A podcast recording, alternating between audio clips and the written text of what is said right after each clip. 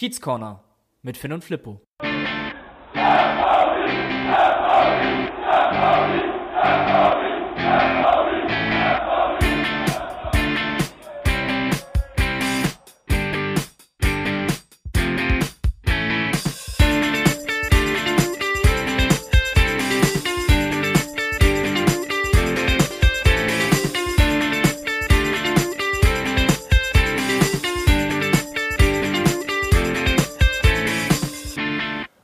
Moin Moin und herzlich willkommen im Kiez Corner. Wir schreiben den 26. Januar 2021 und der FC St. Pauli ist seit einem Spiel gegentorlos. Und heute ist dazu noch eine ganz besondere Folge, denn endlich haben wir mal wieder einen Gast. Aber zunächst möchte ich Flippo begrüßen, der mir live aus dem Hamburger Südosten zugeschaltet ist. Moin Moin Flippo. Moin Finn, ich merke, deine Laune und deine Stimmung ist wieder super. Äh, hängt sicherlich auch mit dem Spiel vom Wochenende zusammen. Auf jeden Fall. Du hast es eben richtig angesprochen. Äh, bei mir ist sie auch gut, aber sicherlich auch bei unserem Gast, den wir heute hier begrüßen dürfen. Wir haben nämlich äh, eine, einen hohen Besuch heute bei uns im Podcast hier im Kiez Corner. Und zwar ist Mike vom Millanton zu Gast, ist da Blogger und auch Podcaster, hat vorher auch für den Übersteiger ein bisschen geschrieben und wird heute so ein bisschen seine Expertise preisgeben. Moin Mike. Ja, moin ihr zwei. Vielen Dank für die Einladung. Freut mich sehr. Und ja, ist richtig, auch meine Laune ist äh, deutlich besser als noch vor zwei, drei Wochen. Ja, wir sehen uns ja hier auch alle über FaceTime und lächeln uns mit unseren Kopfhörern an. Ich kann mir ganz gut vorstellen, dass deine Laune auch gut ist, denn du sitzt in der Sonne, während ich hier im Hamburger Osten im ja, Nieselregen sitze. Ja, Augen auf bei der äh, Wohnortwahl. Nee, ist richtig. Hier im sehr südlichen Schleswig-Holstein scheint tatsächlich die Sonne. Ich war eben noch zu Fuß einkaufen. Alles gut. Ich bin ja auch im Schleswig-Holstein, bei mir scheint auch die Sonne, also. Tja. Kann ich nur zustimmen. Bestes Wetter in Schleswig-Holstein. Ja, wir Gut. haben heute ein paar interessante Themen. Wir wollen natürlich über den Neuzugang ganz kurz reden, über den über die drei Punkte im, durch das äh, Regensburg-Spiel. Und dann wollen wir so ein kleines Fazit ziehen. Wie war die Hinrunde? Wer ist der Kiezkicker der Hinrunde? Wer ist der Dösbattel der Hinrunde? Dazu kommen wir später. Vielleicht erstmal, was jetzt ja auch in Social Media so ein bisschen angepriesen worden ist. 15 Jahre ist es jetzt mittlerweile her, das legendäre Pokalspiel gegen den SV Werder Bremen. 3 zu 1. Wie sind da eure Erinnerungen? Mike, ich frage dich mal als erstes. Oh, das war ein großartiger Tag. Also weiß der eine oder andere, die eine oder andere ja vielleicht, ich habe ja eine große Bremer Vergangenheit, habe in meiner Jugend zwölf Jahre für Werder gespielt, äh, wohnte zu der Zeit dann aber schon in Hamburg und habe halt den ganzen Tag immer wieder äh, hatten wir da schon Internet? Ja, natürlich.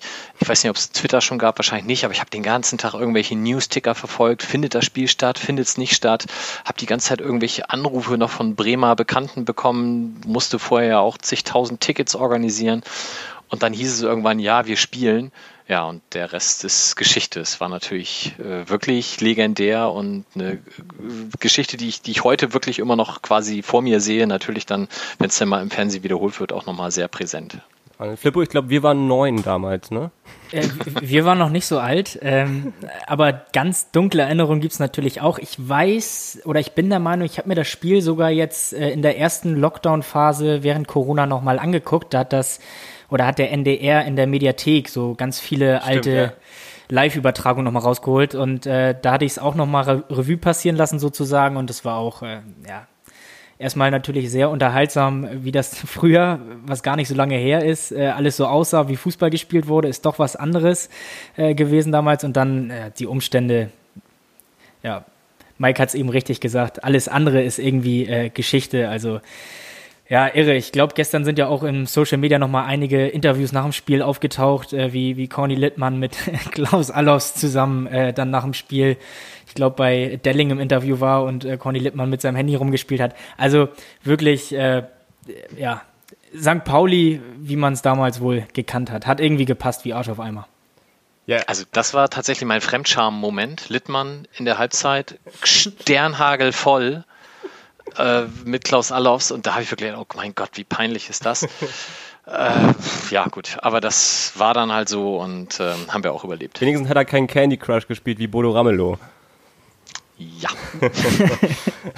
ja, äh, absoluter Wahnsinn. Kann ich mich auch noch genau dran erinnern. Ich habe auch ähm, in NDR dann beim während des ersten Lockdowns die Zusammenfassung nochmal geschaut und heute hat ja auch, ähm, oder gestern hat St. Pauli ja auch die ähm, Instagram-Seite nochmal so einen Rückblick gestartet, was auch mega cool gemacht war. Heute hat Zeigler auch noch so ein Video gepostet. Ähm, erinnert man sich gerne zurück. Definitiv. Aber es gibt auch äh, Ereignisse aus der jüngeren Vergangenheit, äh, aus den letzten Tagen, an die man sich äh, gerne zurückerinnert. Ähm, wollen wir erst über den Neuzugang oder erst über das Spiel sprechen? Finn, musst du jetzt mal sagen. Machen wir doch kurz den Neuzugang. Ein paar kleine ich, Sätze. Würde ich euch beiden äh, das Kommando übergeben. Ähm, ich bin nicht so gut vorbereitet darauf. ich habe mir jetzt auch nur so ein paar kleine Sachen rausgeschrieben. Ein norwegischer Innenverteidiger ist es geworden. Tore Regenüsen wird er, glaube ich, ausgesprochen, wenn ich äh, das richtig rausgehört habe bei so einer Vorstellung. 1,89 ist er groß, äh, war jetzt zuletzt vereinslos. Vorher hat er bei Rosenburg Trondheim gespielt, dem norwegischen Rekordmeister. Und wird dann bis Ende der Saison erstmal verpflichtet auf, mit einer Option auf Verlängerung, wie ich das richtig verstanden habe, oder? Genau. So steht es zumindest geschrieben und ich denke, da können wir auch äh, von ausgehen, dass es das dann stimmt. Ähm, ja, jetzt zuletzt vereinslos klingt ja fast schon so negativ, als wenn wir den jetzt irgendwie da von der Parkbank geholt hätten. Ich meine, die Saison ist halt ja in den meisten skandinavischen Ländern eine Kalenderjahr angepasste und deswegen war halt sein Vertrag in Rosenborg ausgelaufen. Und ähm, ja, jetzt haben wir den halt kostenlos quasi verpflichten können, ohne Ablösesumme. Der hat, glaube ich, in Deutschland auch noch eine Rechnung offen. Also der war ja mal bei Schalke in dieser Phase unter Magath, wo sie einfach echt alles verpflichtet haben, was zwei Beine hat und einigermaßen gerade auslaufen kann und noch einen Ball berühren. ähm, und da ist er gar nicht zu Zuge gekommen und dann auch äh, wieder vom Hof gejagt worden. Und von daher jetzt, ich glaube, in Norwegen muss er keinem mehr was beweisen. Mehrfach äh, Meister sowieso, mehrfach am Europapokal teilgenommen und auch Nationalspieler und äh, Kapitän bei Rosenborg gewesen. Ähm, und wer, ich weiß nicht, wie ihr zu Celtic steht, aber ich habe da ja ein großes Fable für. Und alle Celtic-Fans sind ja sehr, sehr gut auf ihn zu sprechen, weil er damals durch ein sehr spätes Tor für Rosenborg gegen Raba Leipzig äh, dafür gesorgt hat, dass Leipzig rausflog in der Europa League und Celtic noch eine Runde weiterkam. Das war ähm, deswegen Best Buddy jetzt schon. Wahnsinn. Flippo, deine Einschätzung? Norweger haben ja meistens bei uns das Potenzial zu Publikumsliebling, ähm, hat, hat sich herausgestellt. Ich bin mal gespannt. Äh, böse Zungen mögen wahrscheinlich behaupten, so wie Mike das eben kurz angerissen hatte, großer Kader bei Schalke. Ähm, die ersten fangen wahrscheinlich dann schon wieder an, Parallelen zu ziehen zu unserer jetzigen Kadergröße. Ähm, aber sagt ihr mal bitte kurz, es war jetzt nicht überraschend, dass wir auf dieser Position noch einen Rechtsfuß dazu holen. Ich finde es auch persönlich gar nicht so schlecht, dass es ein sehr erfahrener ist, weil ich finde, gerade so in den Spielen um den äh, Jahreswechsel herum hat man gemerkt, dass uns so ein bisschen äh, ein Anführer auf dem Platz fehlte. Jetzt kann man natürlich aber auch sagen, 34 Jahre, nicht mehr der Jüngste. Macht das denn Sinn, nochmal so einen alten Recken dazu zu holen? Wie seht ihr das? Ich fange mal an. Ähm ich habe mir die gleiche Frage auch schon gestellt, äh, ob jetzt das Alter da irgendwie eine Rolle spielen könnte, aber ich finde, äh, was ich auch gemerkt habe, auf der Position brauchen wir dringend noch irgendwie eine kleine Verstärkung. Ähm, Klein ist gut. eine große Verstärkung. Also ich spreche jetzt auch auf die Defizite beim äh, Kopfballverhalten an hinten, ähm, wie wir auch die letzten Folgen schon angesprochen haben. Flanken sind des Flanken des Gegners sind immer enorm gefährlich bei uns. Und ähm, ja, deshalb, für mich kam es sogar ein bisschen überraschend. Ich hätte ehrlicher, ehrlicherweise nicht mehr damit gerechnet, dass wir da noch irgendwas tun, auch wenn es teilweise häufiger bestätigt wurde. Ähm, ja, jetzt haben aber, wir auf jeden aber Fall. Aber zuletzt hatte man sich stabilisiert ein Stück weit in der Defensive natürlich, ne? Das auf jeden Fall. Ja, und jetzt äh, muss man gucken. Ich habe so ein bisschen das Gefühl, dass wir dann im Sommer, dass der nächste Kaderumbruch folgen wird. Ähm, da ja auch viele Spieler ausgeliehen sind und äh, jetzt auch der ähm, Regi Nüßen erstmal einen Vertrag für ein halbes Jahr hat, auf Option ähm, mit Verlängerung. Ja, mal schauen. Mike, deine Einschätzung? Ja, bei dem Alter habe ich natürlich so ein bisschen gezuckt. Ähm, wir haben auch bei uns äh, im Blog kam auch gleich die Frage, letztes Jahr hast du jemanden wie Kalla gehen lassen, weil zu alt und jetzt holst du jo so jemanden dazu. Passt das denn überhaupt? Äh, widerspricht sich das nicht? Ja, schwierig. Also ich, ich zitiere jetzt gerne mal äh, meinen Millanton-Spezi Tim, der äh, aus einer Statistik rausgekramt hat, dass äh, mit Hünemeyer, Mavrei und Gordon drei Spieler in der Innenverteidigung in der zweiten Liga in der Spitze sind, die 34, 34 und 36 sind. Ähm, von daher ist die Position wahrscheinlich ähnlich wie ein Torwart noch vom Alter her mm, mit 34 absolut im Rahmen und äh, vielleicht gar nicht so mit, der ist zu alt abzuhaken. Ähm, Klar wäre es schöner, wenn du jetzt äh, in der Winterpause noch einen 22-jährigen erfahrenen Champions League Innenverteidiger holen könntest, aber in der Position sind wir nicht und ähm, den könntest du dann im Zweifel auch sowieso nicht bezahlen. Also von daher musst du ja im Endeffekt nehmen, was du kriegen kannst. Das klingt ja schon sehr negativ, so ist es aber gar nicht gemeint. Und wenn du jemanden hast, der bei einem absoluten Top-Club in Norwegen. Okay, ja, gut, ist nicht so geil, aber immerhin. Aber immerhin ja auch mehrfacher Europapokalteilnehmer, Kapitän war und auch letzte Saison wirklich durchgespielt hat, komplett, ähm, ja, dann kannst du wahrscheinlich auch gar nicht Nein sagen, wenn der auf dem Markt ist und äh, er dir angeboten wird. Und ja, wir haben ähm, natürlich jetzt in jüngerer Vergangenheit mit äh, Jugara ja auch schon einen Innenverteidiger geholt und mh, hm, bei den beiden Verpflichtungen denke ich halt, puh, ja gut, das ist vielleicht eigentlich eine zu viel. Ähm, aber vielleicht kann da Chugawa auch ins defensive Mittelfeld noch rein. Da haben wir momentan auch nicht den großen Need, aber wir haben ja auch immer wieder gesehen, wie schnell das mit Verletzungen ähm, dir auch wirklich alles wieder zerschießt. Und wenn man bei ihm jetzt einfach auch noch im Kopf hat, der bleibt noch ein Jahr länger, weil er im Sommer dann verlängert, dann passt es vielleicht auch wieder. Gigala hatte ja auch zuletzt ähm, immer mal wieder oder zumindest ein, zwei Mal auf der Außenverteidigerposition ausgeholfen, wo wir jetzt ja auch nicht so prickelnd, wenn ich das mal vorsichtig formulieren darf, was Qualität und Erfahrung angeht, ähm, besetzt sind. Also schon, schon vernünftig. Ähm, ich finde es auch richtig, dass wir jetzt da nochmal zwei Innenverteidiger geholt haben, dass man da, sich da so ein bisschen fragt, hm, ist das nicht zu viel? Mal gucken, was da vielleicht die nächsten Tage noch passiert, ob da noch ein überraschender Abgang oder sowas mit dazukommt. Kann ja auch immer noch möglich sein ich habe einfach so das Gefühl, dass sie mit dieser Verpflichtung jetzt einfach nochmal auf Nummer sicher gehen wollten. Es hat sich jetzt stabilisiert, die letzten Spiele, ja, aber um sich im Endeffekt nichts vorwerfen zu lassen am Ende der Saison, ähm, wenn es dann vielleicht doch nochmal wieder so eine Phase gibt, mhm. wo es dann nochmal so kippt, wie es im Dezember, Mitte Ende Dezember der Fall war, dass sie da einfach sagen, okay, wir haben nochmal Erfahrung dazu geholt, was ich richtig finde, das Element fehlt uns, glaube ich, auf dem Platz. Ähm, und wenn das dann noch ein Innenverteidiger ist, der äh, ja, ein bisschen Cleverness dabei hat und auch die Spieleröffnung äh, beherrscht, dann ist das, denke ich mal, nicht verkehrt. Ich muss auch sagen, äh, Andreas Bornemann wurde viel, viel kritisiert. Ähm, ich weiß nicht, wie das kostentechnisch aussieht, was wir diesen Winter jetzt ausgegeben haben, aber rein äh, auf den ersten Blick scheint das nicht ganz so schlecht gewesen zu sein, was wir in dieser Transferperiode dazugeholt haben.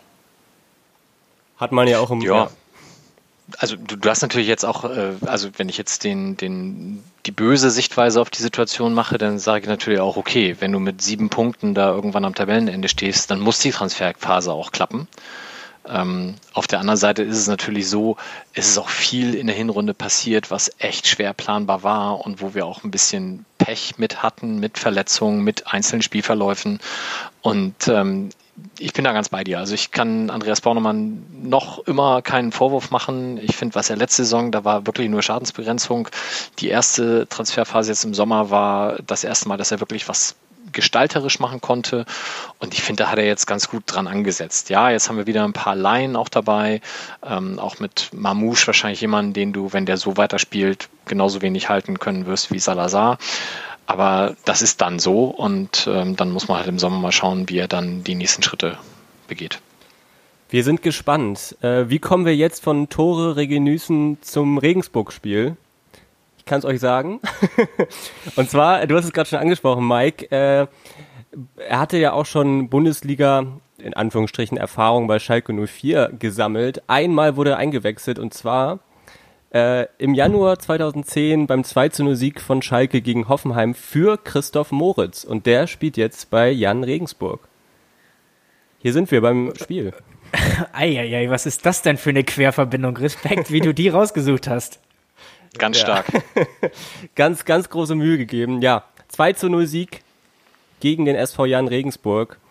Ähm, wir wollen heute nicht so lange drauf eingehen, weil wir noch eine Menge vorhaben, was äh, das Fazit der Hinrunde angeht.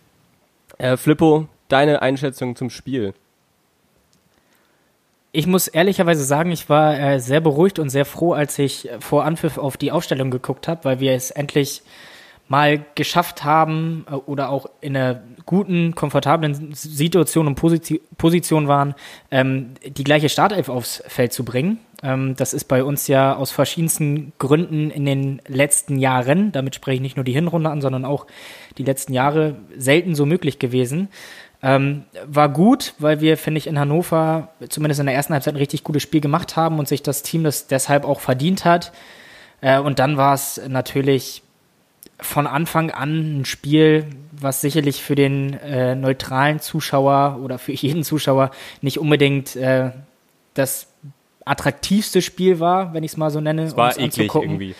Ja, es war ein Kampfspiel, ähm, auf sicherlich auch nicht ein ganz äh, super Untergrund, aber wir haben es genauso wie Regensburg zunächst sehr gut gemacht, dass wir kompakt standen. Ich finde, beide Mannschaften hatten, gerade wenn sie so aus den hinteren Defensivreihen rauskamen, viele Fehler, waren sehr fehleranfällig. Ähm, das konnte der Gegner dann aber zunächst nicht so richtig nutzen. Und äh, für mich war es dann nicht überraschend, dass das Tor dann nach dem Standard fällt. Ähm, da kommen wir gleich sicherlich auch nochmal drauf zu sprechen. Ähm, auffällig war, dass gerade in der Offensive beide Mannschaften sehr, sehr früh versucht haben, den Gegner zu attackieren und beim Spielaufbau zu stören.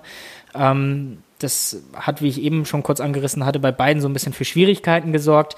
Aber im Prinzip war gerade die Anfangsphase relativ ereignislos und äh, ja, ich, ich habe zumindest in den ersten 20 Minuten keinen richtigen Abschluss äh, wahrgenommen. Mike, wie, wie hast du das Spiel so gesehen zu Beginn?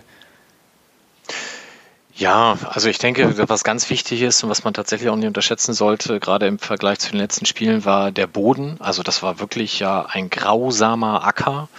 Ähm, und das äh, verleitet dann halt auch nicht dazu, irgendwelche Zuckerpässe zu spielen. Also ich habe gerade mal hier die Statistik aufgeblättert mit 64 Prozent Passquote. Ich glaube, das ist habe ich jetzt nicht im Vergleich, aber ich würde sagen, das ist im, in im Saisonvergleich schon einer der absolut untersten Werte. Und das hast du auch gesehen. Und natürlich, im Endeffekt kannst du jetzt sagen, wir haben mit zwei Standards das Spiel gewonnen, einen Freistoß und einen Einwurf. Ähm, das war in der Vergangenheit gerne mal umgekehrt. Also von daher, auch das ist sicherlich dann die Stabilität. Und natürlich, du hast zum ersten Mal zu Null gespielt. Das ist natürlich auch einfach mal für den Kopf ziemlich wichtig. Als letzter Zweitligist oder als einziger Zweitligist in, in dieser aktuell laufenden Spielzeit. Hat, Wahnsinn. Äh, hat bisher bei uns noch nicht geklappt, was bei allen anderen zuvor doch schon äh, geklappt hatte. Ja, ich weiß nicht, war, war ein komisches Spiel irgendwie, fand ich. Und ich war auch nicht groß überrascht, dass es so gelaufen ist, weil wir sind dafür bekannt, dass äh, gerade gegen Mannschaften, die nicht so spielstark sind und die nicht von Anfang an ähm, die Ausrichtung haben, volle Pulle Gas auf Sieg zu spielen, dass wir gegen die auch ein bisschen Schwierigkeiten haben. Deswegen war es ein Stück weit, glaube ich, erwartbar, dass wir oder dass Regensburg zu den Gegnern zählt, gegen die wir ein bisschen Schwierigkeiten bekommen können, aber natürlich absolut positiv. Das haben wir in Hannover dann auch schon bewiesen und jetzt in dem Spiel auch wieder, dass wir endlich mal effizient sind und die Möglichkeiten, die wir dann haben, auch nutzen. Das war oft genug, wir haben es die letzten Wochen thematisiert, ähm, auch bei uns nicht der Fall, dass wir dann äh, eben diese Dinge und Möglichkeiten, die wir hatten, nicht nutzen konnten. Dazu kommt ja auch noch, dass Regensburg die zweikampfstärkste Mannschaft und wir die zweit-zweikampfstärkste Mannschaft der ganzen Liga waren oder wahrscheinlich auch immer noch sind. Und deswegen hat sich das auch gleich von Anfang an des Spiels abgezeichnet. Es waren viele Mittel, äh, Mittelfeld-Zweikämpfe. Äh, beide Mannschaften oder das Spiel von beiden Mannschaften war nicht so richtig durchdacht. Wie gesagt, 64 Prozent, äh, 24, 64 Prozent Passquote ist ähm, nicht gerade viel und ich glaube auch die Regensburger hatten da nicht wirklich eine bessere Passquote aufzuweisen. Ähm, ja, und dann äh, muss man auch mal durch so einen wahnsinnig geil gemachten Standard, was würde ich sagen, eine wirkliche Variante war, einstudiert, ähm, äh, so ein Spiel gewinnen. Ja, absolut. Also kann ich mich nur anschließen und ähm, da zeigt sich ja auch wieder, wie wichtig so ein Burgstaller ist. Ich meine, an der Position zu stehen und den dann reinzumachen, das schaffen wir drei auch. Also wenn, wenn wir denn da stehen, aber da halt erstmal hinzukommen und in dem Moment, ja, komm, da kannst du ja einfach gegenfallen. Das ist, äh, kriegst ja mit dem Rücken rein. Aber äh, du musst da halt stehen. Und das war jetzt die, die zweite Geschichte nach Hannover, wo er einfach zeigt, wie wichtig da äh, jemand ist, der das aus zwei Metern einfach mal über Linie drückt. Und das äh, wahrscheinlich, wenn er nicht so lange ausgefallen wäre, ja, wären wir vielleicht gar nicht in der Situation, in der wir jetzt die letzten Wochen waren. Ein wahnsinnig wichtiger Spieler, der, finde ich, sofort das ganze Spiel prägt. Wir haben es letzte Woche schon angesprochen. Ich finde es Wahnsinn, wie der auch noch in der 80. Minute da vorne auf den Torwart draufgegangen ist, die ganze Zeit hin und her sprintet. Das ganze äh, Pressing-Spiel des FC St. Paulis hat sich eigentlich durch ihn komplett verändert. Ja, und der ist 31, ne? Also wenn wir jetzt über einen 34-jährigen Innenverteidiger sprechen, müssen wir auch sagen, dass der Stürmer auch 31 ist, also von daher Alter. Ich, alte Bremer Schule, ne? Otto Rehagel hat mal gesagt, es gibt keine guten und schlechten Spieler, es gibt nur, äh, nee, es gibt keine jungen und alten, sondern nur gute und schlechte. Also von daher passt das schon. Burgsteller gehört auf jeden Fall äh, zu der besseren Sorte. Ja, ähnlich wie äh, der andere Neuzugang, den wir in diesem Winter begrüßen durften. Omar Mamouche hat auch wieder ein starkes Spiel gemacht, fand ich. Ähm, nicht so stark wie die letzten Spiele äh, dann, aber trotzdem ein positiver Faktor in unserem Spiel.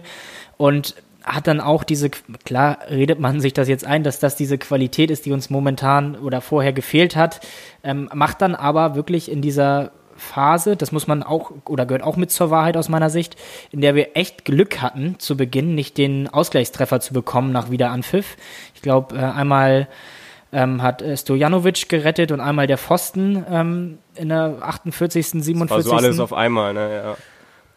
Und dann machen wir quasi direkt im Gegenzug das, das 2-0 und dann war es für mich auch irgendwie so gut wie gelaufen, weil ich Regensburg das, obwohl sie angelaufen waren, nicht mehr zugetraut hatte, dass sie da nochmal zwei Tore machen. Trotz unserer defensiven Anfälligkeit, sobald wir erstmal ein Gegentor kassieren. Aber alles in allem, äh, finde ich, kann man da auch einen Strich drunter machen und sagen, äh, es war kein unverdienter Heimsieg für uns. Nach 90 ja, und das, das 2 zu 0 auch wieder durch einen Standard. Mike, du hast es angesprochen. Ähm, schnell geschaltet beim Einwurf. Ich glaube, Chiré war das. Und ähm, es hat ja auch Thorsten Matuschka, Sky-Experte, nach dem Spiel und auch in der Halbzeit angesprochen, solche ekligen Spiele gewinnst du dann durch Standards. Und wenn du da hellwach bist, ähm, was du beim 1 zu 0 warst und was du beim 2 zu 0 warst, wo wirklich alle mitgemacht haben, alle Spieler da waren, wach waren, ähm, schnell waren und so gewinnst du dann halt auch diese ekligen Spiele, äh, die durch Fehler und Zweikämpfe geprägt sind. Absolut. Und da müssen wir halt hin und du, du, das macht auch ganz viel im Kopf. Und wenn du erstmal so ein bisschen Rückenwind hast, dann werden die nächsten Spiele auch leichter. Und deswegen ist auch im Nachgang nochmal dieses 3 zu 2 aus Hannover so unfassbar wichtig, weil du einfach mit einer ganz anderen, mit einem ganz anderen Rückenwind in dieses Heimspiel gegen Regensburg gehen kannst, als wenn du da weiterhin nicht mal mit dem Rücken zur Wand, sondern eher schon in die Wand reingedrückt stehst, äh, sondern das wirklich einfach sagen kannst, ja, ich kann hier heute gewinnen und bin von diesen scheiß Abstiegsplätzen weg. Und das macht, glaube ich, im Kopf ganz viel und dadurch werden ganz viele Dinge leichter. Du kannst noch ein bisschen schneller laufen, du kannst noch ein bisschen sicherer diesen Ball spielen und dann klappt es halt einfach. 81 Tage waren wir jetzt unterm Strich. Wahnsinn, oder? Jetzt geht das ist schon lang. Wird wahrscheinlich in den nächsten ein, zwei äh, Tagen äh, vorübergehend sich zumindest das Ganze wieder ändern. Warten wir mal ab. Bochum gehört ja laut Statistiken zu unseren Lieblingsgegnern. Ähm, schauen wir mal, äh, was das wird. Aber ich sehe das äh, völlig ähnlich wie Mike. Es war nicht nur wichtig für die Situation, ähm, für die Tabellensituation diese Punkte zu holen in Hannover, sondern auch damit dieses elendige Gefasel von Auswärtsmiserie, ähm, so lang auch keinen Sieg mehr geholt, dass das dann auch endlich mal ein Ende hatte, weil da kann mir jeder erzählen, was er möchte. Irgendwo in den Hinterköpfen ist das dann doch schon auch ein kleineres Thema. Auf jeden Fall. Ja. Und, und vor allem dann, wenn du dann so ein Spiel 2-0 führst, das beherrscht und es dir dann aus der Hand nehmen lässt, was danach los gewesen wäre, das will ich mir auch nicht ausmalen. Also von daher war das sehr, sehr, sehr wichtig, dass dieses 3-2 noch fiel. Was mir noch aufgefallen ist, dass ich weiß nicht, ob es Schulz war oder ähm, einer von den anderen Betreuern, dass fast jede Minute oder jede zweite Minute immer wieder äh, Salazar und äh, Finn Ole Becker gelobt worden sind. Man hat die ganze Zeit nur ähm, sehr gut Rodrigo, sehr gut Finn Ole gehört. Ähm, wollte ich nochmal euch beide fragen, ob ihr meint, dass, dass beides vielleicht so Spieler sind, die immer wieder weiter gepusht werden müssen, damit sie auch wirklich äh, nicht schluderig werden oder sowas? Och, weiß ich nicht. Also ich, ich glaube, dass du generell natürlich Spieler im Mittelfeld vielleicht mehr pushen musst als einen Verteidiger oder einen Stürmer, weil wenn der Stürmer den Ball kriegt, dann ist er hoffentlich eh schon auf dem Weg zum Tor und muss ihn halt irgendwie noch reinmachen und der Verteidiger ist hoffentlich ohnehin immer wach. Ähm, aber ich glaube, dass es generell eine, also wer, wer Timo schon mal live erlebt hat, das ist ein so positiver Typ und der kann die Leute mitnehmen, der kann motivieren. Und deswegen glaube ich gar nicht unbedingt, dass das jetzt äh, eine bewusste Entscheidung ist, einzelne Spieler zu pushen, sondern ich glaube, es ist generell die ganze Attitüde, dieses äh, Positive nach vorne bringen. Und ähm, das da habe ich jetzt gar nicht so auf einzelne Spieler bezogen. Aber aufgefallen ist es mir auch. Also ich, ich gucke die Spiele dann ja immer noch mal auf St. Pauli TV, weil ich keinen Sky-Account äh, habe. Und äh, das war schon in dem Spiel sehr auffällig und das natürlich so ein positiver Randaspekt ist, dass es keine Zuschauer gibt, wenn es denn da positive Aspekte gibt, ähm, dass man solche Sachen jetzt auch viel verstärkter dann wahrnimmt. Ich bin ein bisschen verwundert, weil das, was du jetzt angesprochen hast, Finn, ähm, habe ich auch vermehrt bei uns in den WhatsApp-Gruppen lesen können am Wochenende. Mir ist das eigentlich schon die ganze Zeit aufgefallen, dass Timo Schulz einer ist, der eigentlich durchgehend 90 Minuten pusht. Deswegen äh, war das für mich jetzt ein bisschen überraschend, dass das am Wochenende scheinbar so verstärkt nochmal wahrgenommen wurde. Mir ist das eigentlich seit Saisonbeginn auffällig gewesen. Ähm, aber was ich ganz lustig fand, äh, habe ich auch mal so die Frage bei uns in die äh, St. Pauli-Gruppe geworfen. Ähm, will Finn Ole Becker wirklich Finn Ole genannt werden oder ist das tatsächlich so ein Kandidat, äh, wo dann nur einzelne Personen den Doppelnamen nennen? Also ich kenne das sonst immer von Mutti, wenn ich äh, das Zimmer nicht aufgeräumt habe, dass ich oder dass man mit Doppelnamen oder vollem Namen angesprochen wird. Aber ähm, ich finde das dann doch schon sehr lustig, wenn dann in so einer Hektik wie äh, dem Fußballspiel noch Zeit ist, dieser Doppelname auszusprechen. Das ist, fand ich sehr amüsant vielleicht dann in dem Zuge mal drüber nachzudenken. Ich heiße übrigens auch Finn Ole. Ja, gut. Fußball. Aber nennt dich deine Mutter so? Nee, zum Glück nicht. Timo Schulz wird sicherlich tun. ja, Timo Schulz wird mich so nennen. Nee, ähm, es war mal eine Zeit lang in der Schule so, dass, weil wir zwei Finns hatten, dass ich dann äh, gesagt habe, ja, man kann mich auch Finn Ole nennen, aber sonst nicht. Ich weiß es nicht, wie es bei ähm, Finn Ole Becker ist, aber wenn ihn das stört, wird er seine Meinung schon sagen. Also das dauert noch zwei, drei Jahre, dann spielt er ohnehin ganz woanders, wenn wir nicht bis dahin auch in der Champions League sind und dann nennen die alle nur noch FOP 20 und äh, dann ist da eine Weltmarke daraus entstanden. Das könnte, glaube ich, auch einer der Gründe sein, warum äh, das vielleicht zwei Kandidaten sind, die vermehrt von Timo Schulz äh, gepusht werden, weil das so ein bisschen möglicherweise auch seine persönlichen Projekte sind, die er ein bisschen schleifen möchte. Weil wenn man mal ein bisschen darauf achtet, auch wenn äh, Matanovic auf den Platz kommt, hörst du von außen auch fast durchgängig nur den Namen Igor. Also ja, ich glaube schon, dass er da so den Fokus auch auf die jüngeren Spieler und deren Entwicklung gelegt hat. Ja, das ist mir auch aufgefallen. So, so ein Benatelli, von dem hörst du gar nichts. Der weiß vielleicht auch, wie er zu spielen hat. Ähm, über 90 Minuten hat die Erfahrung, die er mitbringt. Ähm, lässt sich überhaupt nicht schleifen. Oder ein Burgstaller. Ähm, das ist vielleicht wirklich das Pushen von den Junge, Jüngeren nochmal. Und ähm, ich glaube, das ist enorm wichtig, gerade dieses Positive, was ähm, Mike schon angesprochen hatte. Sehr gut. Das würde meiner Meinung nach auch schon reichen zum Regensburg-Spiel, wenn ihr jetzt nichts Akutes habt, was ihr noch dem Ganzen hinzufügen wollt. Vier ähm, Spiele ungeschlagen. Ja, absolut Wahnsinn. Zwei Siege in Serie, Abstiegsplätze verlassen. Ähm, positiver Zeitpunkt, wenn man das dann in unserer Situation so nennen darf, äh, um das Hinrundenfazit zu ziehen. Wollen wir mal so eine kleine Reise starten von Mitte September, Mitte, Ende September bis Ende Januar? Machen wir das. Wir mussten heute ein bisschen länger warten. Hier ist das Tresenthema. Ja, und das Tresenthema ist diese Woche äh, nach 17 absolvierten Spieltagen ganz klar der Hinrundenrückblick. Wie habt ihr das Ganze so von Anfang bis Ende wahrgenommen? Ich stelle mal eine relativ offene Frage, sodass ihr frei ausführen könnt. Vielleicht fängt Mike an, weil äh, meine Meinung kennen die, die den Podcast hören schon.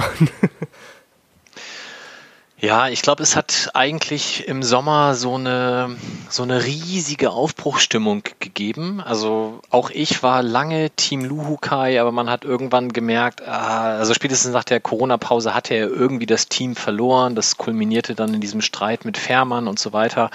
Und wir waren es irgendwie dann auch leid und es musste alles beendet werden. Und dann ich hatte eigentlich schon als Lukai kam gehofft, dass es Timo Schulz wird und dann wurde er es endlich.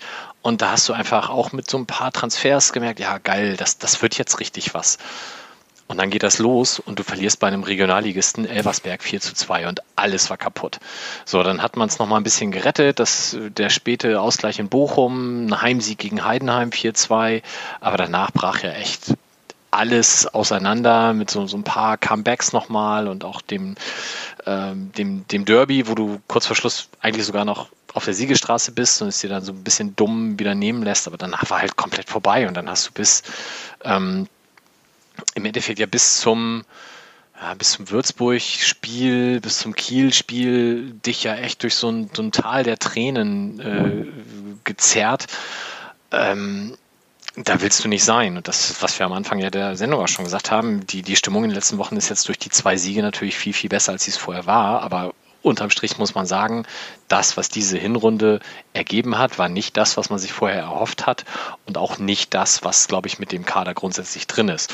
Und jetzt muss man einfach gucken, dass die Rückrunde deutlich besser wird und schön, dass wir mit den Spieltagen 16, 17 da zumindest noch so ein ähm, gutes Ende nach hinten rausnehmen konnten.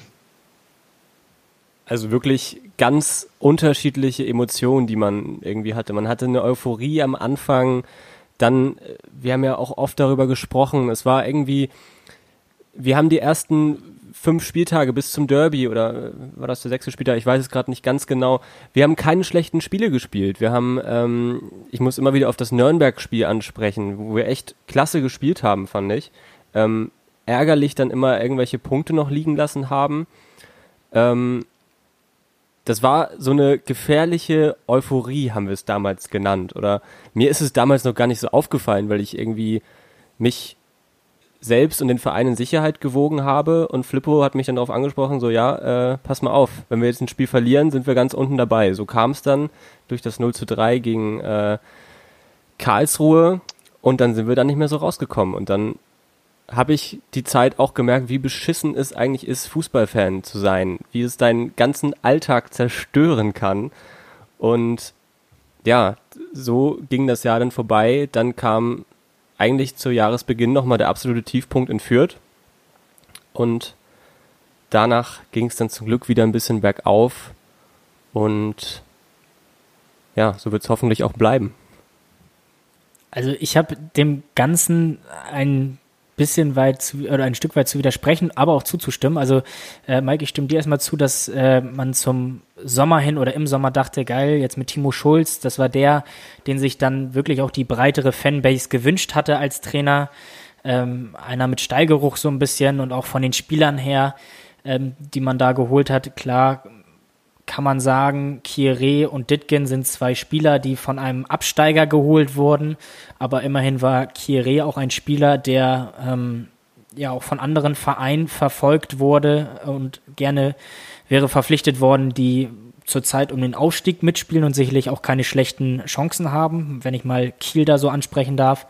Ähm, ich sehe das ein bisschen anders als du, Finn. Ähm, wir haben einen guten Saisonstart hingelegt, was die Punkte angeht in den ersten Spielen ich finde aber, dass wir da auch schon sehr viel Glück hatten. Also ähm, in Bochum da noch ein 2-2 so hinten raus zu holen, wo wir, wenn ich, wenn mich meine Erinnerungen nicht völlig täuschen, äh, bis zur 80. glaube ich nicht eine Torchance hatten. Ähm, und auch beim Heimspiel gegen Heidenheim, wo ich mit dabei sein durfte, ähm, unter den 2226 Zuschauern waren es, glaube ich, äh, haben wir auch zu der richtigen Zeit äh, die Tore geschossen. Also das war jetzt auch nicht so, dass das ein 4-2-Sieg war, der äh, von der Leistung her von uns zwei Tore besser war und äh, auch völlig verdient war. Also da war auch schon ein bisschen Glück mit bei. Wahrscheinlich hat man nach diesen beiden Spielen auch gesagt, ja, Bochum und Heidenheim sind wahrscheinlich tendenziell zwei Mannschaften, die ein bisschen weiter oben anzusiedeln sind. Das war Danach, auch meine Meinung dazu, ja. Ja, genau. Danach kam, glaube ich, nämlich so eine bisschen kleinere Phase, wo man gesagt hat, da hätte man mehr Punkte holen müssen für das, was man gezeigt hat. Äh, das Heimspiel gegen Nürnberg, glaube ich, war auch so ein Punkt, wo du äh, gewinnen musst äh, und deine Chancen nicht nutzt. Ähm, das Derby, ja gut, ist ärgerlich, auswärts beim HSV, aber eigentlich musst du da auch sagen, wenn du sechs Minuten vor Schluss im Derby in Führung gehst, äh, darfst du da nicht postwendend den Gegentreffer wieder kassieren.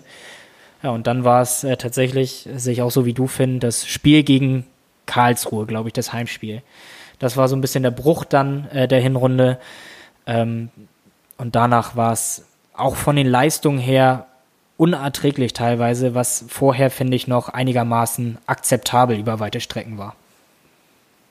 Ich glaube, so das Spiel gegen Braunschweig hat auch nochmal gezeigt, so wow, in was für einer Situation wir uns ähm, teilweise befunden haben. Ja, und jetzt äh, hoffen wir so ein bisschen, dass es ein bisschen weiter bergauf geht. Erstes Spiel ohne Gegentreffer, wir haben es angekündigt. Ähm, vier Spiele in Folge ohne Niederlage. Die schönen Zeiten sind äh, plötzlich wieder vielleicht da.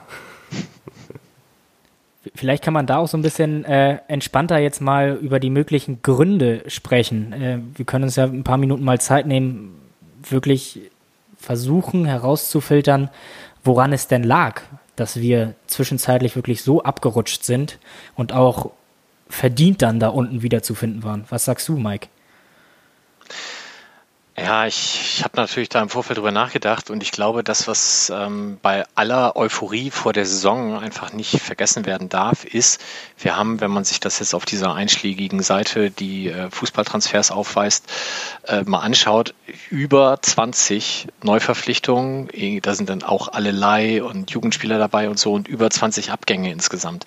Das ist natürlich ein unfassbarer Umbruch, zusammen dann auch mit, mit einem Trainerteam, was bestimmt absolut die Zukunft hat, aber eben bisher auch noch nie im Herrenbereich gearbeitet hat, zumindest nicht in Cheftrainerposition. Also Timo Schulz war schon mal Co-Trainer und natürlich hat er als Profi unfassbar viel Erfahrung. Aber du hast da halt ein komplett neues Team, du hast ein komplett neues Trainerteam. Ja, und wenn dann die Unruhe zunimmt, weil die Ergebnisse nicht passen und weil du Verletzungspech hast und weil du jedes Mal mit einer anderen Aufstellung spielen musst, ja, dann ergibt halt eins das andere und dann kommst du da auch äh, mit so ein bisschen Ergebnispech und Spielpech auch in die Situation und das ist dann der übliche Kreislauf. Und ich glaube, das hat da ganz viel mit zu tun gehabt. Ich wollte sagen, Flippo, was meinst du?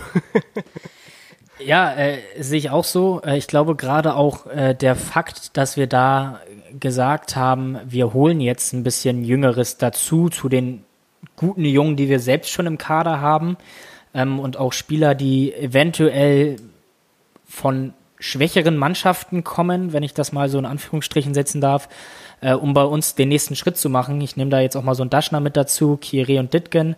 Ähm, Salazar, der vorher äh, jetzt auch nicht unbedingt viele Einsatzminuten gesammelt hatte, ähm, das ist einem vorher klar oder das ist die Gefahr besteht zumindest, dass man, wenn man junge und unerfahrene Spieler reinholt, dass die zwar unheimlich mitreißende und gute Momente haben, so wie es bei Salazar dann zwischenzeitlich auch der Fall war, dass die aber im Verlauf einer Saison dann eben auch ähm, Phasen haben, wo es dann nicht so gut läuft äh, und wo sie dann wirklich auch mal ein paar Schwächen haben. Ähm, das kam bei uns dann irgendwie alles auf einmal zu so einer Unzeit. Ähm, Verletzungspech haben wir eben drüber gesprochen, ist glaube ich auch ein ganz, ganz großes Thema, gerade wenn wir ähm, über defensive äh, Stabilität sprechen. Ähm, da mussten wir durchwechseln, da wollten wir teilweise auch durchwechseln, um, um vielleicht neue Impulse zu setzen.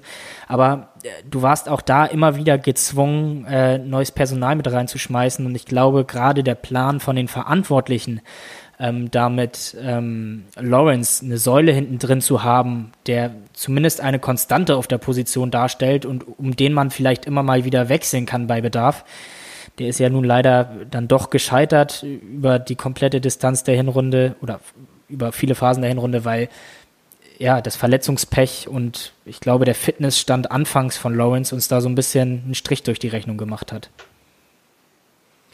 Ich kann euch da nur zustimmen. Also ich habe äh, wenig beizufügen. Ähm, ich glaube, der Umbruch, ähm, wir haben es sehr oft angesprochen, ist auf jeden Fall, hat äh, stattgefunden. Ähm, jetzt kamen noch so ein paar Ergänzungen dazu auf Positionen, wo halt auch viele verletzt sind. Da muss sich immer das noch ausmalen. Wir haben unfassbar viele Verletzte. Mir ist letztens mal Wiekow eingefallen, den ich irgendwie gar nicht mehr auf dem Zettel hatte, der ähm, Flippo, du wolltest was sagen? Den hatten wir anfangs als den neuen Conte betitelt. So. Es ja, Parallelen. So, so fast so. Ähm, der mir die ersten paar Spiele super gefallen hat, ähm, die Überraschung der ersten Spiele war und äh, sich dann verletzt hat und ja, die Mannschaft hat immer wieder irgendwelche Rückschläge erleiden müssen, auch mit der Lawrence-Geschichte. Und was dann noch dazu kam, ist, dass wir einfach sehr, sehr viele Punkte liegen gelassen haben wegen individuellen Fehlern. Wir haben es tausendmal schon angesprochen gehabt, ähm, die ja einfach zu richtig blöden Gegentoren gef äh, geführt haben. Ob es jetzt irgendwelche Fehlpässe waren oder wir haben auch sehr viele Elfmeter-Gegentore bekommen, was äh, vielleicht nicht so ähm, normal ist eigentlich. Und ich glaube, da sind viele Aspekte, die da so ein bisschen zusammenspielen, die uns in diese Situation gebracht haben und auch einfach sehr viele unglückliche Umstände. Ich würde es tatsächlich an, an drei Personen festmachen, ähm, mit deren gesundheitlich anderem Verlauf die Saison besser gelaufen wäre. Also Burgstaller haben wir schon gesagt. Ähm, dann Lawrence hast du auch schon gesagt, ähm, dass, dass da einfach die Fitness auch nach seiner Covid-Erkrankung halt einfach noch nicht da war und er jetzt hoffentlich dann zur Rückrunde wieder fit ist. Und ähm, ich glaube, wenn man jetzt mal losgelöst von dieser Saison, also vor der Saison gesagt hätte, wir haben ein Innenverteidiger-Duo mit Christopher Avivor und Philipp Ziereis, dann hätten wir keinen Verteidiger mehr holen müssen. Das wäre super. Das ist, glaube ich, gehobenes Zweitliganiveau. Aber die beiden kommen halt aus einer unfassbar langen Verletzung, beide, und haben deswegen einfach ähm, nicht es geschafft, diese Leistung, die sie bringen können, auf den Platz zu bringen. Philipp Ziereis hat es jetzt in den letzten Wochen gezeigt, dass er es grundsätzlich kann. Aber Christopher Avivor war halt ähm, zu der Zeit noch nicht wieder fit und jetzt ist er halt nochmal ausgefallen und es wird nochmal länger dauern.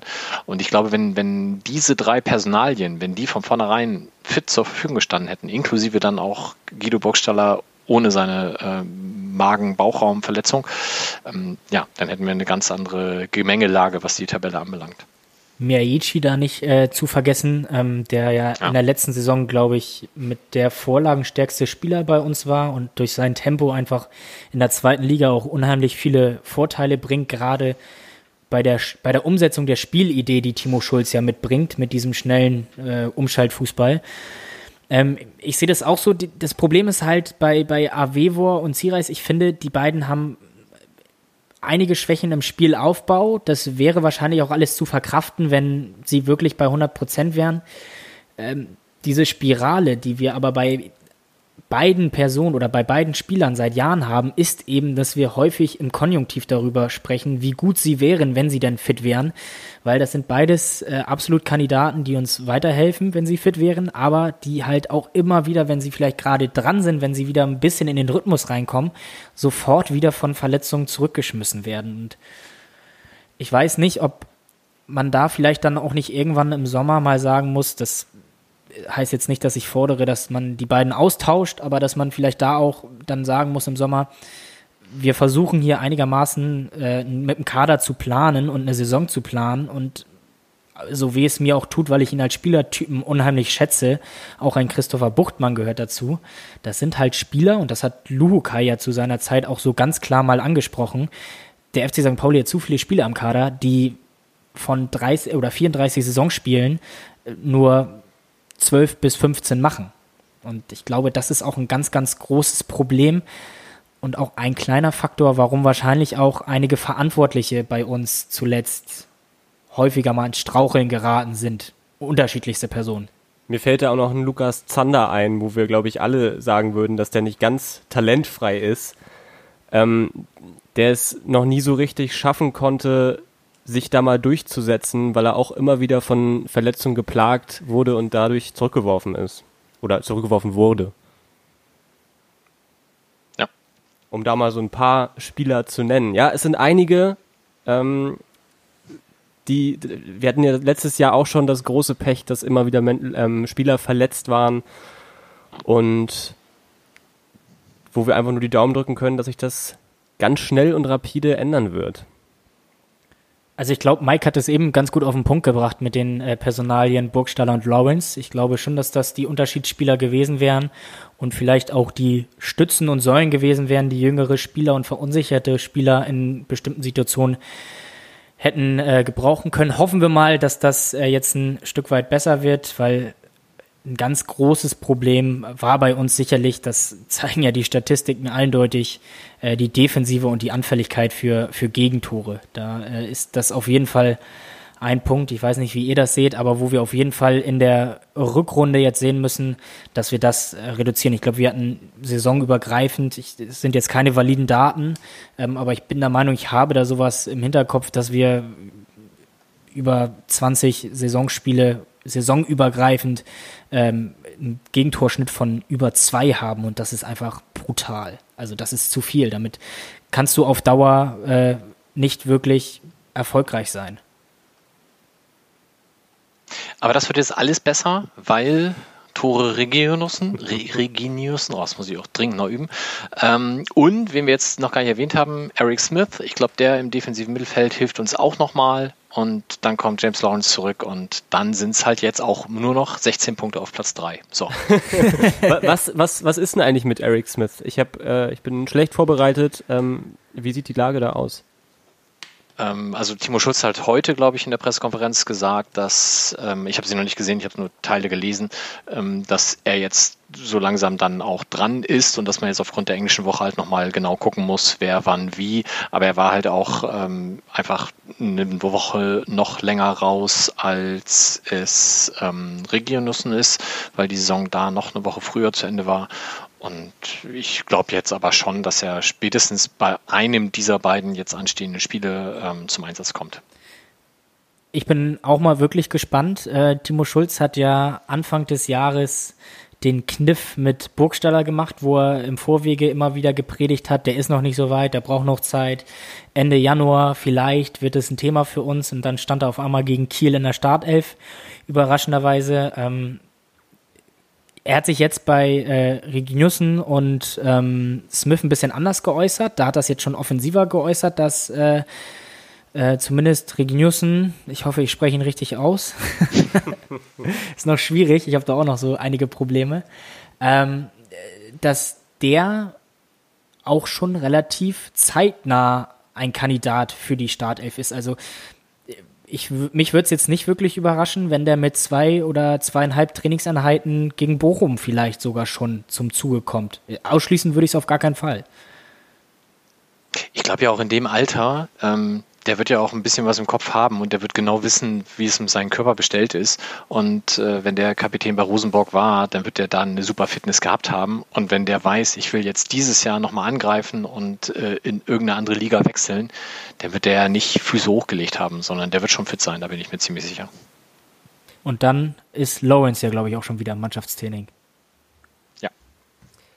Ja, das sind viele positive Ereignisse jetzt auf einmal. Ich bin auch wahnsinnig gespannt auf Eric Smith.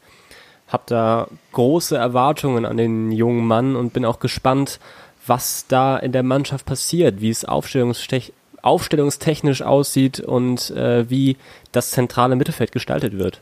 Und vor allem hoffen wir auch alle, dass die Jungs einigermaßen bei guter Gesundheit bleiben. Ähm, und dann wird es hinten raus auch, glaube ich, sehr interessant, wenn viele wiederkommen, äh, wie man dann äh, mit der Situation umgeht. Also es wird, glaube ich, auch eine kleine Herausforderung, wenn alle fit sind, ähm, weil dann hast du auf der Innenverteidigerposition, gut, Avevo äh, lasse ich jetzt mal ein bisschen außen vor, der wird uns äh, so zeitnah nicht wieder zur Verfügung stehen.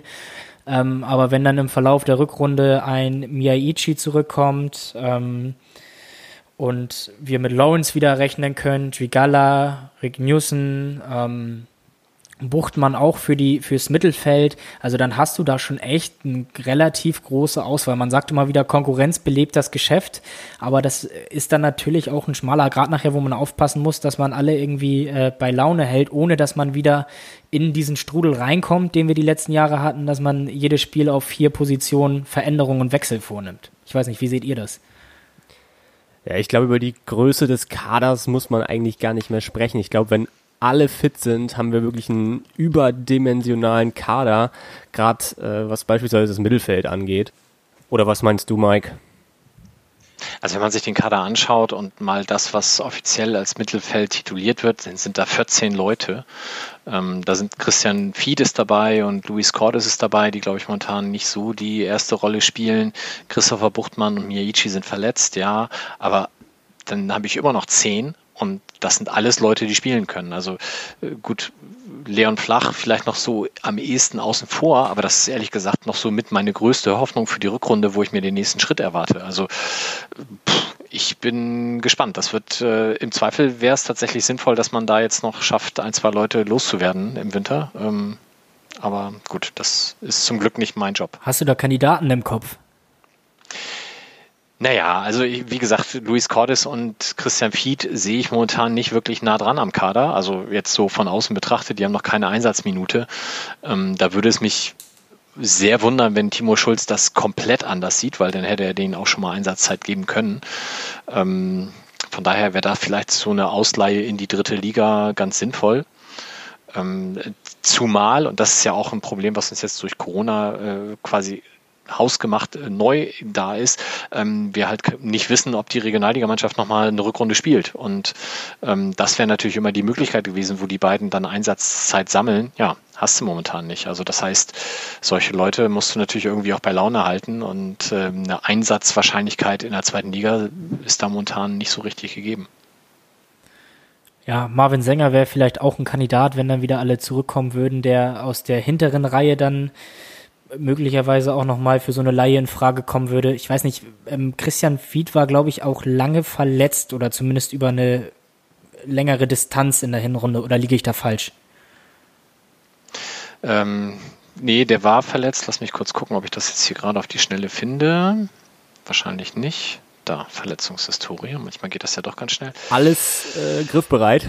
Ähm, Muskelfaserriss, ja, ja, ja. Also Klar, das kommt natürlich auch mal dazu, ähm, aber das war auch erst Anfang Dezember, also vorher da auch spielen können und hat es nicht. Also da hat Leon Flach, hast du eben völlig richtig angesprochen, glaube ich, äh, einen ganz guten Stein im Brett bei Timo Schulz. Das scheint nämlich auch eines dieser erweiterten Projekte zu sein, wenn man zumindest die Auswechslung auch der vergangenen Spiele oder über diese Hinrunde mal ein wenig analysiert, war das ja immer wieder auch ein Kandidat, ähm, den er versucht hat, sehr, sehr zu fördern der sich ja auch unsterblich hätte machen können. Ich spreche jetzt auf das Derby an. Oh, wie geil das wäre, ne? Also da, die, die Situation habe ich letztens auch wieder gehabt, als er dieses Tor da in Fürth schießt und irgendjemand auch zu mir sagte, äh, wer ist das denn? Habe ich ja noch nie gehört. Habe ich, hast du das Derby nicht gesehen? ja, also der ist erst 19, ne? Das ist halt auch immer so krass. Also wirklich. Ja, ich glaube auch einer der großen Gewinner der Hinrunde. Wollen wir mal zu unseren Kürungen kommen? Ja, gerne. Mit was fangen wir denn heute mal an, Flippo? Du, feel free. Wozu du Lust hast als erstes. Dann ist hier heute zunächst der Dösbattel der Woche. Oder der Dösbattel der Hinrunde. Da fange ich nicht an. Finn, komm, du hast es angesprochen. Sieh zu. Ja, dann werde ich jetzt als erstes ins kalte Wasser geschmissen und darf die schlechten Nachrichten verkündigen, ist jetzt äh, komisch gesagt. Wir haben uns ein bisschen darauf geeinigt, dass wir jetzt nicht auf einen Spieler eindreschen wollen, alle drei. Und ähm, ich habe mich persönlich für einen, der auch wegen seiner langen Verletzungspause zum Dösbattle gekürt werden könnte, entschieden. Und das ist ähm, Christopher Avevor. Ähm, unglückliche Anfangsphase in der Saison, ein paar dicke Böcke gehabt, Elfmeter verschuldet und dann dazu noch Langzeit verletzt. Also bei den ersten Merkmalen hatte ich erst das Gefühl, du sprichst von Marvin Knoll. ja, äh, leider Gottes könnte man den an dieser Stelle vielleicht auch nochmal erwähnen. Ähm, aber ich würde dir, Mike, jetzt erstmal den Vorzug lassen. Muss ich weitermachen? Ja, ähm, mach gerne. Ja. okay, ihr, ihr, ihr, greift, ihr greift die Kategorie ja oft auch gerne so ein bisschen weiter. Und wenn ich das auch darf, dann würde ich tatsächlich äh, den Dösbattle der Woche oder der Hinrunde die Online-Kommentare auf Social Media wählen. Ähm, weil das hat mich tatsächlich die, das komplette Halbjahr über dermaßen genervt. Also ich vermeide Facebook, wo es geht. Ähm, ich habe immer noch einen Account, weil wir halt auch für den Millanton leider das einfach klicktechnisch brauchen. Man merkt es immer noch, es kommen die meisten Klicks eben leider über dieses Medium. Aber wenn man dann da mal unter die Postings des Vereins schaut, da wird einem halt wirklich schlecht und man denkt immer, meine Güte, stehe ich wirklich mit solchen Leuten im Stadion oder kommentieren die hier einfach nur, weil denen langweilig ist und die haben sonst mit dem Verein nichts zu tun. Das ist tatsächlich schlimm. Und wenn ich es so ein bisschen sportlich machen soll, dann würde ich, ähm, und das tut mir tatsächlich sehr leid, Simon Makianok nehmen, der mit seinem Spiel in Würzburg sich, glaube ich, keinen großen Gefallen getan hat. Da kam er sehr spät rein und wirkte dann auch noch extrem bocklos in einer Mannschaft, die gerade echt sich die Seele aus dem Leib gerannt hat. Und das fand ich so ein bisschen schade. Und jetzt ist er, glaube ich, ähm, so ein bisschen außen vor. Also dem kann ich nur zustimmen. Ich ähm, vermeide es auch eigentlich bei äh, Facebook irgendwelche Kommentare zu lesen. Ich glaube oder rede mir häufig auch ein, dass das nur die laute Minderheit ist, ähm, so hoffe ich zumindest. Ja, sehr anstrengend. Ähm, bei Twitter ist das schon ein bisschen angenehmer, aber ähm, gerade jetzt um den Jahreswechsel und die Causa Himmelmann und äh, was die Trikotgeschichte anging, ne? wir kennen alle das Argument, äh, Hauptsache wir haben nachhaltige Trikots, sportlich ist ja äh, furz egal. Äh, das war da auch schon äh, sehr, sehr anstrengend. Das muss ich äh, auch so oder kann ich auch so bestätigen.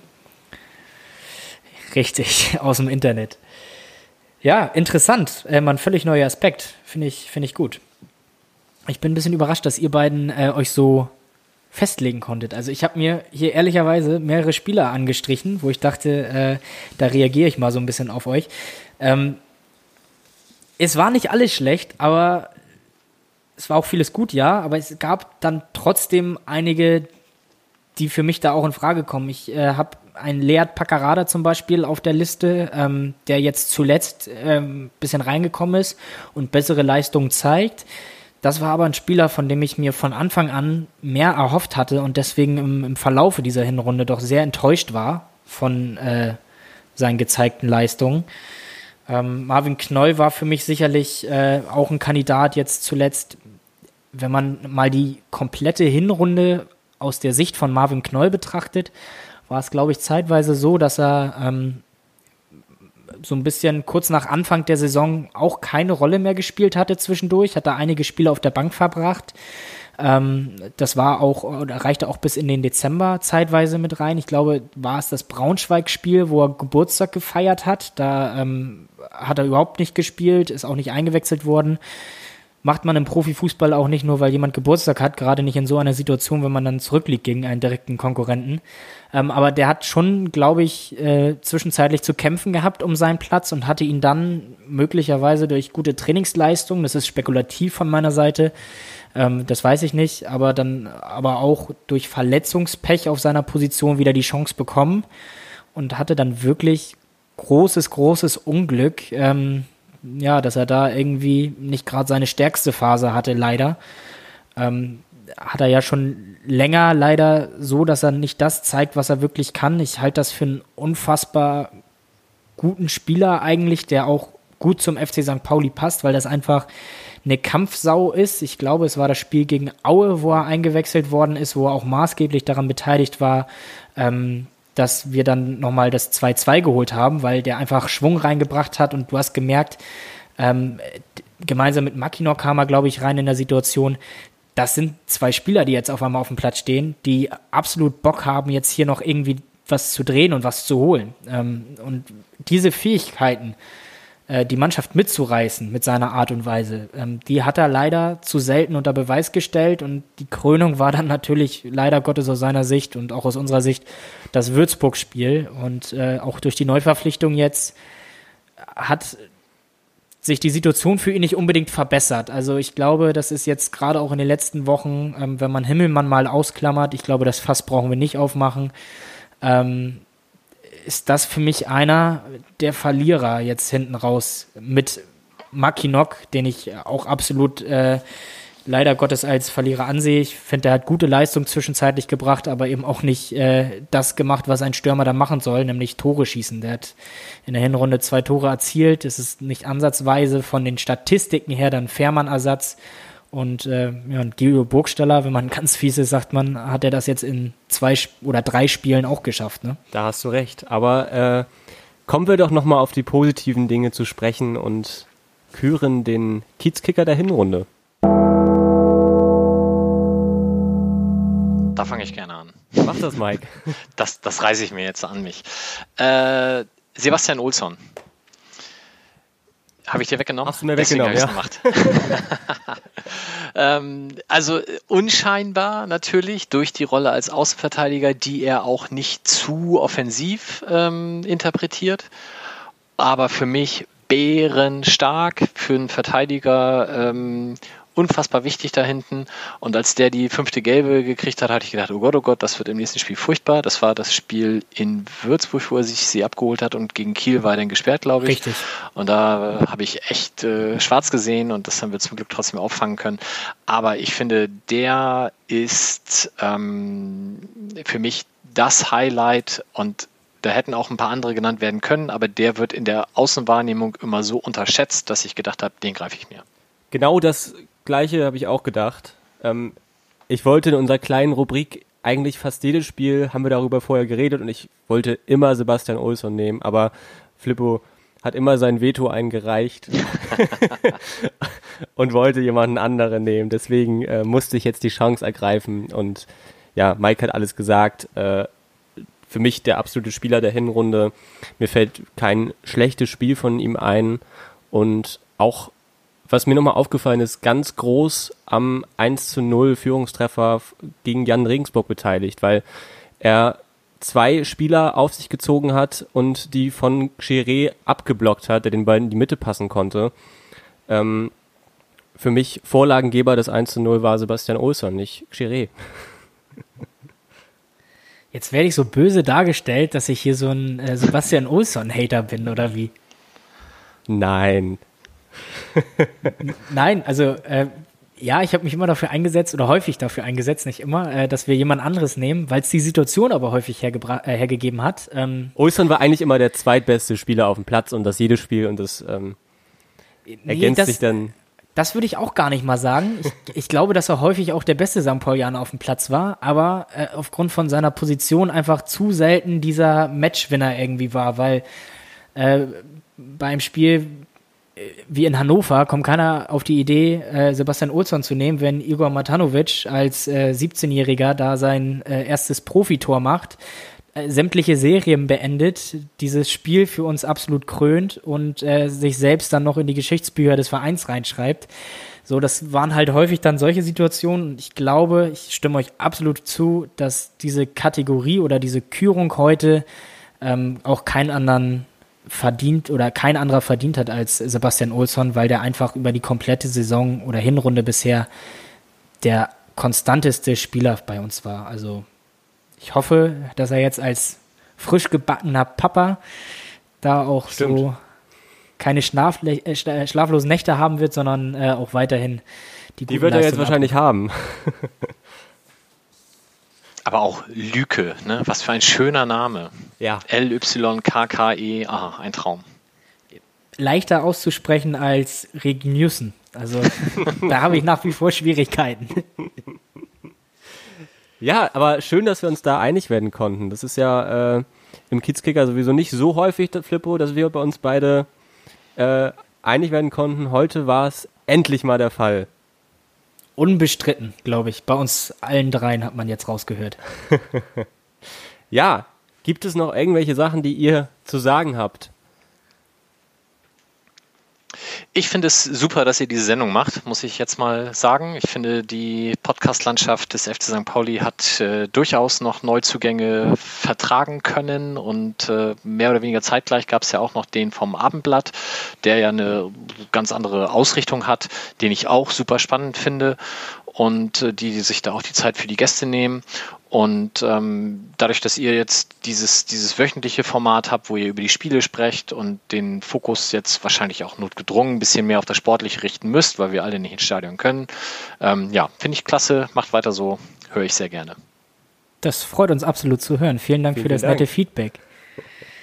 Wollen wir jetzt, wo wir die Hinrunde quasi abgeschlossen haben, mal einen vorsichtigen Blick auf diese englische Woche richten, die ja in der wir uns aktuell befinden, wo wir am Donnerstag ja, ein absolutes Top-Team am Millantor begrüßen und die Rückrunde einläuten. Machen wir das nochmal ganz kurz. Ähm, der VfL Bochum ist zu Gast und da erwartet uns ein richtiges Brett. Ich habe ja bei eurer letzten Sendung so ein bisschen gezuckt, als ihr gesagt habt, ja, der HSV soll bitte gegen Braunschweig ähm, gewinnen, weil das für uns besser ist. Ne? Also da komme ich ja tatsächlich aus einer anderen Schule. Also meinetwegen können die immer verlieren. Und wenn es uns jetzt nicht gerade am 34. Spieltag dadurch in die dritte Liga schickt, dann äh, bin ich da auch recht schmerzfrei. Also ich hätte auch Braunschweig mindestens einen Punkt gegönnt. So, von daher würde ich auch uns eigentlich sogar eine Niederlage einräumen können, wenn es dem HSV schadet, äh, weil Bochum dann wieder dran ist. Aber das tatsächlich ein bisschen hart. Also dass wir deswegen verlieren. Soweit geht es bei mir dann auch nicht. Ähm, aber nichtsdestotrotz, ich glaube, aus dem Spiel mit einem Punkt rauszugehen, wäre für mich schon in Ordnung. Kann ich dir vollkommen zustimmen. Auch wenn ich alles dafür tun würde, dass wir drei Punkte kriegen. Da ist mir auch die Situation vom HSV egal in dieser. äh, auch wenn es gut für den HSV ist, wenn wir gewinnen. Ähm, ich glaube, wir haben diese drei Punkte ähm, momentan auch sehr nötig obwohl ich auch mit einem das Punkt stimmt, ja. äh, zufrieden bin.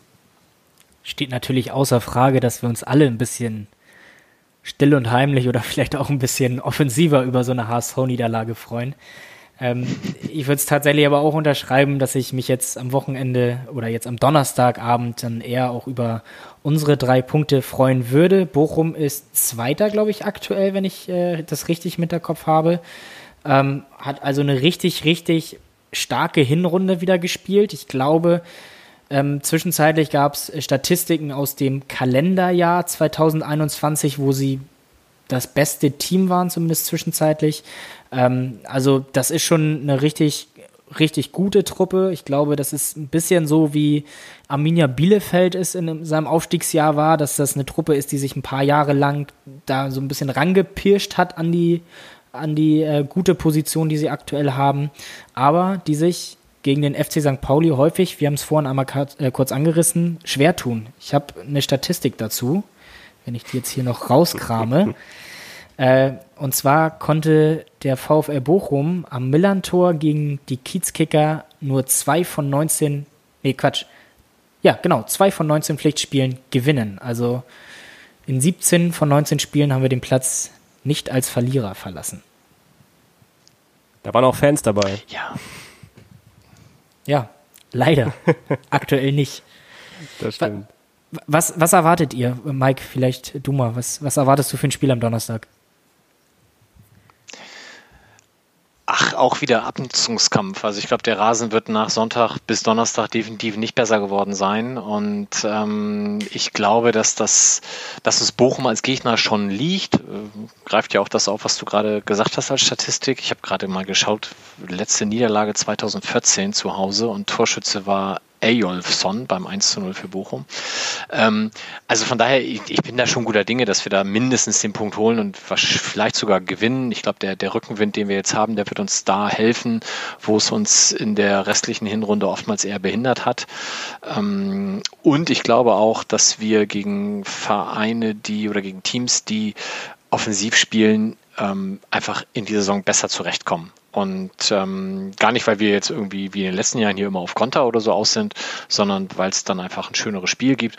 Und ich glaube schon, dass wir momentan jetzt auch einfach die Power haben, aus dem Spiel dann auch bestmöglich rauszugehen. Und wahrscheinlich, wie so häufig, die Mannschaft, die in Führung geht, wird da erstmal äh, sehr, sehr viel einfacher haben im restlichen Spielverlauf. Wobei wir ja auch äh, sehr gute Comeback-Qualitäten in der Hinrunde bewiesen haben. Vielleicht ähm, wird sich das ja bei einem frühen oder möglicherweise Rückstand für uns äh, dann ähnlich wie im Hinspiel nochmal drehen oder ausgleichen können.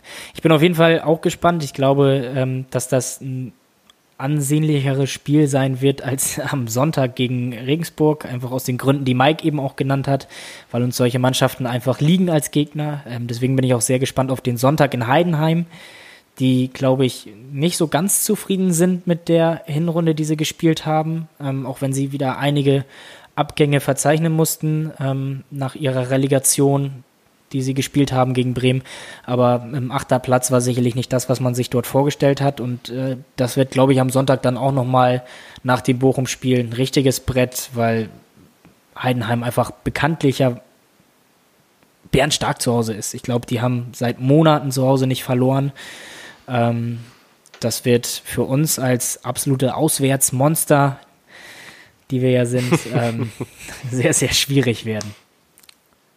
Aber wir beenden jetzt ja einfach Serien und wir haben in Heidenheim, seit die existieren, noch nie einen Punkt geholt. Ja, das kommt, das also werden wir da jetzt gewinnen. Ja, ähm, logisch. Flippo, du willst was sagen? Nee, nee. Ich, nee, ich, ich, äh, ich, ich wollte nur sagen, ja, ich glaube, wir haben da zwei Bärenaufgaben vor uns. Klar, gegen den zweiten VfL Bochum. Ähm, das wird alles nicht ohne dann die Statistik lügt selten. Aber wie gesagt, wir sind dabei, Flüche zu beenden und ähm, dann wäre es auch mal schön, so einen Heidenheim-Fluch zu beenden. Definitiv. Beenden ist ein gutes Stichwort, glaube ich. Ich glaube, wir haben alles abgearbeitet, äh, was wir auf der Agenda hatten. Mike, dir erstmal vielen, vielen Dank für deine Zeit, ähm, für deine Einblicke. Hat Spaß gemacht. Wir Bleib gesund. Sehr gerne. In diesen schwierigen Zeiten. Genau, das ist natürlich Gesundheit ist das Wichtigste. Äh, aber ich sieht glaube, man sich mal bald im Stadion. es dauert noch. Finde, ich glaube, wir würden uns beide freuen, wenn äh, Mike bald mal wieder dazustoßen würde. Ja, hat total Spaß gebracht. Ähm, endlich mal wieder Fachkompetenz neben mir. Und ja, da müssen wir Tim einladen. Das ähm, haben wir, werden wir gerne nochmal äh, darauf zurückkommen vielleicht. Also äh, hat total Spaß gebracht und jetzt hoffen wir auf erfolgreiche Spiele in der englischen Woche und hören uns nächste Woche wieder im Kids Corner. Vielen Dank, ciao. Ja, euch eine punktvolle äh, St. Pauli-Woche und äh, wir hören uns nächste Woche wieder. Bis dahin, in Hamburg sagt man Tschüss. Ciao. Ciao.